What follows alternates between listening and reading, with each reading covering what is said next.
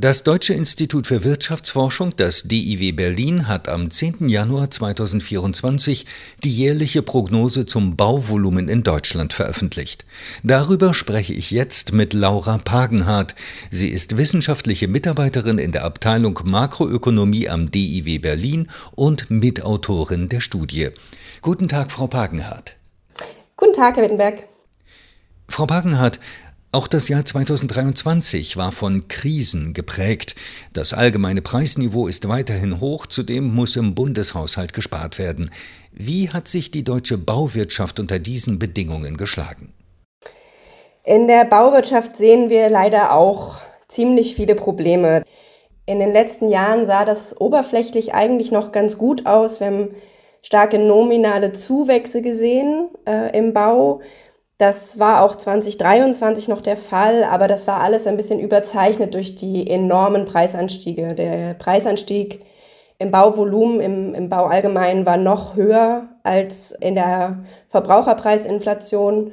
Und so haben wir in den letzten drei Jahren tatsächlich schon reale Rückgänge gesehen im Bau. Und das dürfte sich jetzt auch in diesem Jahr nominal niederschlagen. Denn zu den hohen Preisen, die wir, wie gesagt, schon seit längerem beobachten, gesellt sich jetzt ein sehr hohes Zinsniveau. Und das sorgt eben neben den realen Rückgängen auch für nominale Rückgänge. Nun war das Jahr 2022 auch schon nicht besonders rosig. Wie fällt der Vergleich zum Jahr 2022 aus? Da zeichnen wir, wie gesagt, unterschiedliche Bilder, je nachdem, ob man es nominal oder preisbereinigt betrachtet. Ähm, in der nominalen Rechnung haben wir noch Zuwächse beobachtet. Äh, real, wie gesagt, in beiden Jahren äh, Rückgänge. Interessant ist meines Erachtens das aktuelle Jahr, denn hier ähm, erwarten wir jetzt nominale und reale Rückgänge, denn ähm, auch die Preise dürften tatsächlich in diesem Jahr zurückgehen. Wie wirkt sich das auf die Lage beim Wohnungsbau aus? Ja, der Wohnungsbau ist wie auch schon in den vergangenen Jahren am stärksten von der aktuellen Krise betroffen. Äh, da dürften die Zinsen aktuell den Ausschlag geben.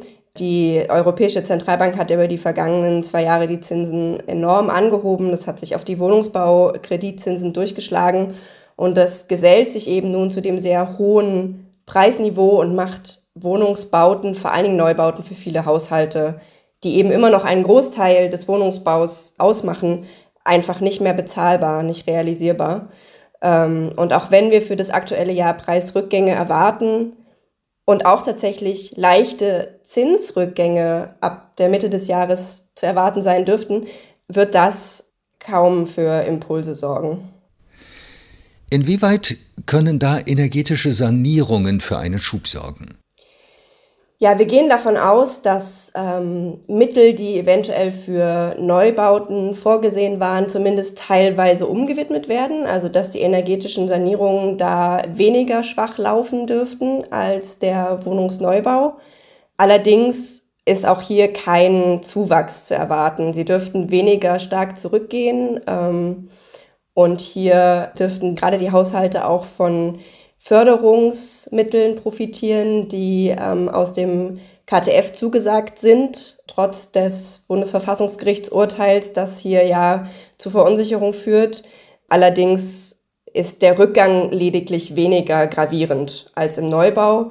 Und dafür erwarten wir dann aber im kommenden Jahr in, bei den energetischen Sanierungen auch ein bisschen bessere Entwicklung. Wie sieht es im Tiefbau aus? Der Tiefbau ist ja vor allen Dingen bestimmt durch den Wirtschaftsbau und auch ein kleines bisschen durch die öffentlichen Investoren. Und da sehen wir tatsächlich ein anderes Bild. Äh, der Nicht-Wohnungshochbau, also sozusagen der Bau von wirtschaftlichen Gebäuden, Bürogebäuden und so weiter, dürfte auch ein bisschen leiden. Da kommt auch einfach die konjunkturelle Situation dazu.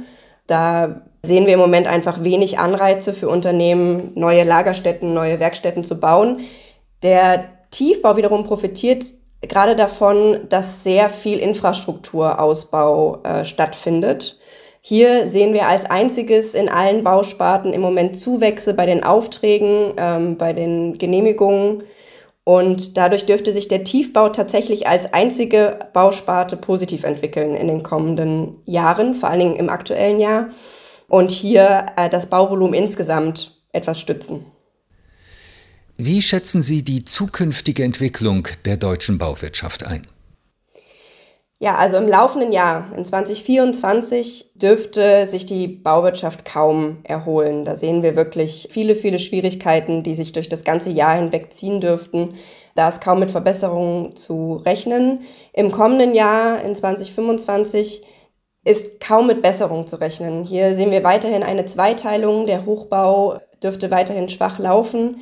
Im Tiefbau ist da etwas mehr Impuls zu erwarten. Insgesamt ist allerdings dieses Jahr das schlechteste in unseren Erwartungen. Im kommenden Jahr dürfte sich das wieder etwas erholen. Mit wirklich starken Zuwächsen ist allerdings auch dann nicht zu rechnen. Frau Pagenhardt, was kann die Politik angesichts der leeren Kassen in dieser Situation tun? Ja, das ist eine sehr gute Frage. Ähm, zuallererst ist es sehr wichtig, dass die Politik Klarheit über die Förderprogramme schafft. Hier muss die Verunsicherung schnellstmöglich beseitigt werden. Und ähm, das dürfte ja nicht mehr Kosten verursachen, als ohnehin schon eingeplant sind. Dazu zählen die Förderprogramme in der energieeffizienten Gebäudesanierung ebenso wie im Tiefbau, aber eben auch im Wohnungsneubau. Und das dürfte gleichzeitig auch helfen, dem Wohnungsmangel entgegenzuwirken, wenn hier die Förderung wieder klarer wird und neue Projekte angestoßen werden können. Ähm, darüber hinaus hat die Politik aber auch die Möglichkeit, Bauunternehmen bei der Umstrukturierung zu unterstützen. Denn hier werden ja nun Kapazitäten irgendwie umgewidmet werden müssen. Und das könnte sie zum Beispiel tun, indem sie Umschulungskapazitäten schafft.